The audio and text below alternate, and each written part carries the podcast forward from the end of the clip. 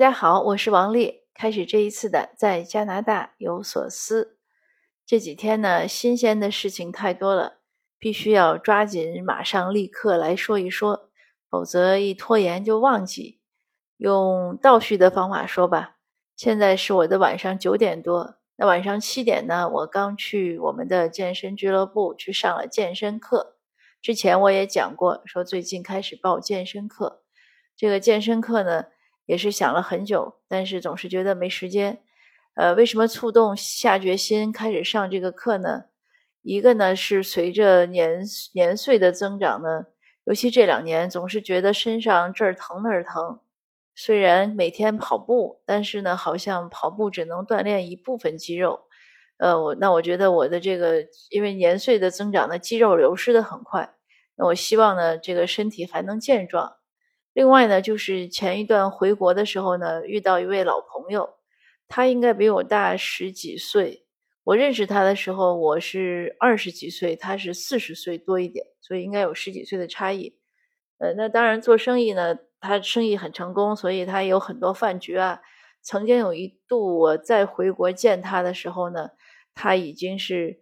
呃，比较大腹便便，虽然不能说老态龙钟，但是已经能看出年岁了，因为毕竟当时也是五十多、六十可能快。那今年他应该六十多一点点了。但是这次我回去见他呢，呃，他去大兴机场接我，我从远处一看他，我就恍惚觉得就是像我第一次见他，就很多年以前见他，像他四十多岁的那个样子。等他走过来一看呢，确实。整个外形呀，呃，体体态呀，然后外貌状态啊，都很年轻，真的是可以毫不夸张的说，回到他四十几岁的那个状态。因为他步伐步履非常轻盈，也很矫健，走的也很快。哎，我说你有身体有一些变化是怎么怎么获得的？他说疫情这几年呢，呃，因为疫情呢。本来也不能去上班，而且疫情很疫情刚开始很快呢，他也就退休了，所以他有很多时间。那他这些时间呢，他就一周呢花一个小时还是两个小时去健身房找了一个私教，一对一的训练。当然他训练的比较狠，他一一次要有两个小时。呃，他觉得对他的帮助很大，他很多嗯老毛病啊新毛病都没有了，所以他自己也很愉悦，呃心情也不一样了。而且他一旦可能身体年轻之后呢，思想也年轻一些，他思维也没有那么固化，他觉得对很多新鲜事物也有兴趣。总之，就像回到从前一样，所以他也是一个很好的榜样。那我这次从国内回来之后呢，呃，我也就下决心去我们山下的一个健身俱乐部呢，呃，找了一个私教，就是上二十四节课。当然，这个私教呢也很有趣，本来刚开始呢。呃，是有一个叫 Aaron，是一个西人男孩，他来做教练。呃，但是上了两三节课之后呢，他就说他的时间呢有冲突，因为他有一些老的学员呢又要回来找他。呃，因为我在那个他们那儿的介绍呢看到他好像是可以做二级训练，那像我这样的初级的菜鸟呢，大概也不太符合他的这种呃意愿。他又给我推荐了另外一个一个 trainer，一 trainee 吧，就是一个啊健身教练。嗯，他说的时候呢，他就顺便写了一句，他说这个人呢会讲中文，呃，也许对你更有帮助。呃，从他这样，从我这次换教练呢，我自己有一个发现，我有一个进步，就是我不再猜他话外的意思了。如果之前我可能会猜，哎，那是不是因为他跟我语言沟通啊？因为他讲英语很快。我很明显的感到他应该是没有去上大学，就是高中毕业直接在做这样的训练。因为我也问他，我说你学什么专业？嗯，他就马上说，嗯，他回避了我的问题。他说他是非常专业的一个健身教练。那我就懂了，我觉得他应该没有去上大学。从我这样的这些年的生活经历呢，体会到这个上过大学的人说英语明显会慢。但是很多人高中毕业以后直接工作呢，呃，尤其是一些年轻人说英语非常快，所以他语速呢，确实我觉得我有时候听不懂，所以我就会经常问他。那如果以前呢，我可能就会猜，哎，是不是因为这样的语言原因呀，或者呃什么原因，或者是不是他嫌我笨呀，嫌我是菜鸟啊？但是这一次呢，我很惊喜的发现我没有这样的猜疑。他告诉我他有一些老学员回来，我就接受这个他的这个解释。那我就回信息给他，我说谢谢。我就是问他有没有把他对我的训练的这个已经上过的课告诉新教练。他说告诉了。那我就说谢谢你，这事儿就过去了。那我这个新教练呢很可爱，也是一个大男孩，一个小伙子，确实是华人。新教练一见我呢，呃，他就说我他自己用中文说，但是我不太会说中文，嗯，我就是在家跟父母说。但是他一说中文呢，一口东北腔。哎，我说你不太会说中文，你还说一口东北话，他就笑。他说他五岁来的，他爸妈是沈阳人，所以他在家说东北话。哦，在他在这个在我们见面之前呢，新教练也给我发短信，呃，我跟他讲，我说我也希望能通过训练呢，同时练一下我的英文。他说呢，他呢是能希望通过和我交流呢，也提升一下他的中文。我就说，我说那我们真的是 win-win situation，就是我们肯定是双赢。呃，事实证明也确实是这样。我们在一起训练了两三次了，这个新教练哦，应该是两次。这个新教练呢，他确实是讲中文讲不太好，所以当他试图用中文来介绍一些运动项目的时候，我反而听不懂。所以我说你讲讲英文，那他讲英文呢，我比较容易懂。那我接着呢。会尽量讲英文，如果我讲不清楚呢，我们俩也会用中文沟通。那这个教练呢也是很有趣，我见他呢也是有问他，我说你的 major 是什么？呃，他很诚实，他说他没有完成，没有去上学，就是上大学。他本来是在学一个呃按摩康复的一个项目，但是他中间停了，现在他又开始恢复学了。啊，我为什么会问他 major 呢？是因为。他讲，他自己说，他说他很有经验。那我就问他，我说那你做教练多久了？嗯，他很自豪的说，我马上就快满一年了。那我当然也很直率，我可能表情很吃惊。我说你还没有满一年吗？那我是觉得这个没有满一年，是不是？呃，应该是算比较短的一个经验。那他也笑了，他说虽然我训练没有满一年，就是当教练没有满一年。但是呢，我自己训练已经快十年了。他说他从十四岁就自己在健身房开始训练。那从我这两次跟他上课呢，我觉得他确实很有经验，因为他能观察我的动作，他看我动作中什么地方不标准呢？他能倒推到我的肌肉的一些弱项，他会就当时就会教我做一些什么动作来更加训练我那些弱项，就有的放矢。所以我觉得他非常的用心。而且也确实是很有经验。那和新教练相处呢是很愉快的。最好玩的是，因为他说东北话，然后每当我在训练，就是在做一个动作，比如说要做十五次，那可能做到十次、十一次的时候已经很累的时候，他突然就会蹦出一句东北话，他会说：“你再给我整四个。”他一说这句话的时候，我就忍不住想笑，但是我也没想好。用中文或者用英文怎么表达？就是我说你别说，你再给我整四个。你一说这个我就想笑。他肯定要问我为什么想笑，因为我一听他说这句话，我就想到赵本山的小品。但我又觉得我无论用中文或者英文都跟他解释不清楚，所以我也就上一次也就没有做这个尝试。但是今天训练呢，我发现更有趣了。我现在已经跟着他学了。我说好，我再整四个吧，或者我再整几个。好像我这样一说呢，也反而觉得没有那么好，就没有那么愿意可笑了。所以基本上还是一个平缓的一个磨合期。那要讲第二个新鲜事，那训练之前呢，我在昨天呢是去了露营。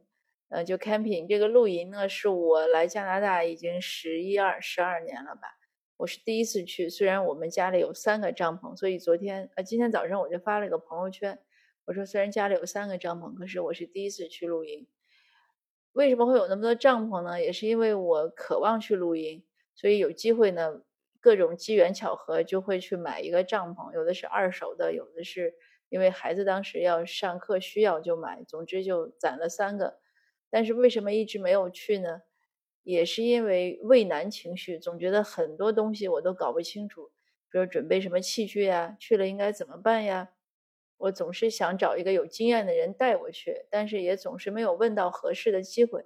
关键也是没有太用心去去问，因为总是很忙。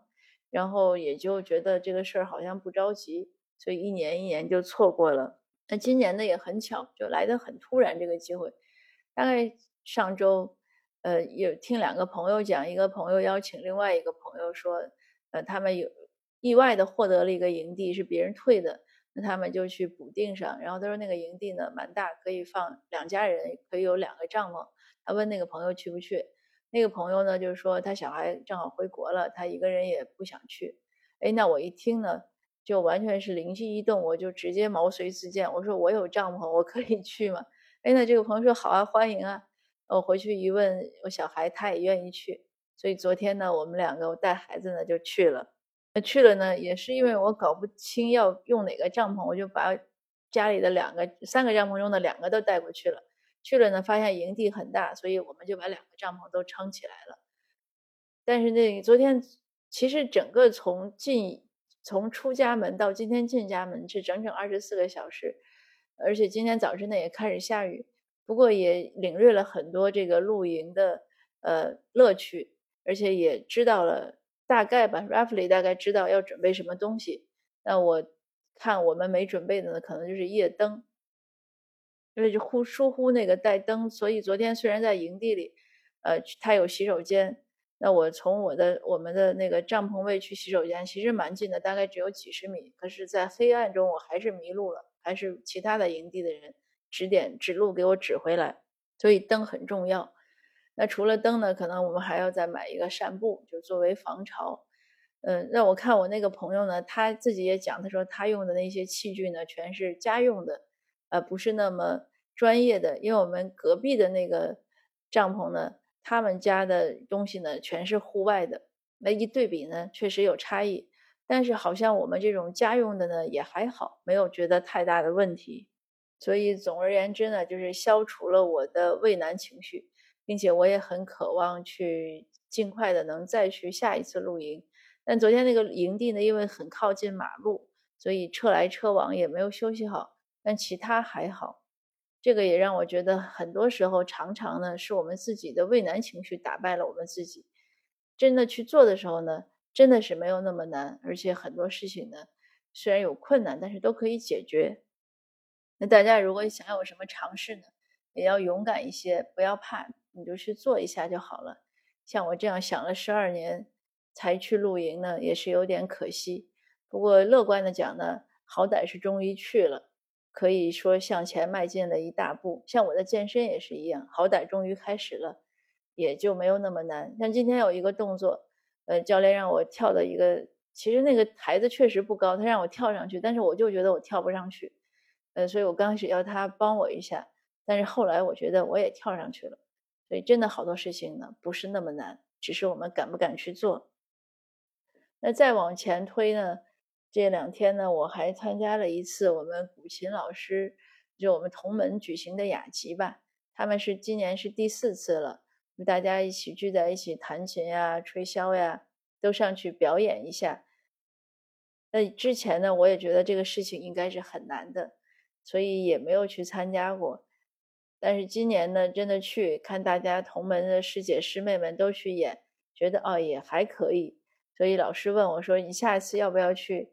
来表演一下，来演奏一下，我想可以，因为我如果给了自己的一个目标，说我也要去去演奏一下，那我肯定要更加辛苦的练琴，不像现在，现在练琴真的有点像打酱油，自己有时候都觉得很不好意思。那我问有其中的一个师妹吧，或者师姐，anyway，我就问她，我说你一天练，我说你每天练多长时间？他就有点吃惊，他说我还没统计过时间，他说不过至少要早三遍晚三遍吧。然后我就说，哎，我说你那个那个有一个指法弹得很好，他就把他的手伸给我，他说你摸摸，我这儿已经有一个茧的了在手指上。所以凡事也还是那句话，你想有任何成绩呢，一定要够够付出足够的辛苦，否则呢就是白日做梦。那我也差不多有四十八小时。就是连着两天没有怎么工作了，都在享受生活了。这个对我来说也是一个意外和新鲜事儿。那一会儿录完音呢，我就要开始继续努力工作了。嗯，那这几天的新鲜事儿呢，就先分享到这儿。还有一个意外呢，是也是一个应该是个意外。我有一位朋友呢，呃，一个诗友，我们写诗会讨论一些诗歌的问题。之前呢都是电邮联系，但是突然呢这三年多都没有他消息，我真的以为他有意外了，因为一直都没有回电邮，而且之前呢他会有时候年节呢他会发个电邮问候，这么长时间也没有问候，所以我都在想这个人也可能是四人已去了。但是今天晚上呢。看到他用另外一个邮箱发来了，他说他原来那个邮箱不知道怎么搞就不能用了。他好不容易找到我的邮件地址，终于又和我取得了联系。所以感觉呢，生活中呢还是处处充满了惊喜，呃，也是挺好玩的一个事情。那今天的分享呢就到这儿，谢谢你的收听。呃，下一次呢我先写在这儿。那我现在呢其实还有两个一个分享没有讲，就是叶嘉莹先生，我希望。未来的几次之间能讲一次叶先生，虽然叶先生的百岁寿诞已过，但是也值得去分享一下。那还有呢，就是想讲讲我们最近开始打算装修房子。那在装修之前呢，去看了一些房，也做了一些选择，是换房呢，还是要盖房呢，还是装修？那在这个过程中呢，也有一些体会。那我想可能有些新移民啊或者准移民的朋友，大概对这个话题也会感兴趣。那我也希望，我也计划能在最近讲一讲。那好吧，今天的分享呢就到这儿，谢谢您的收听，我们下次见。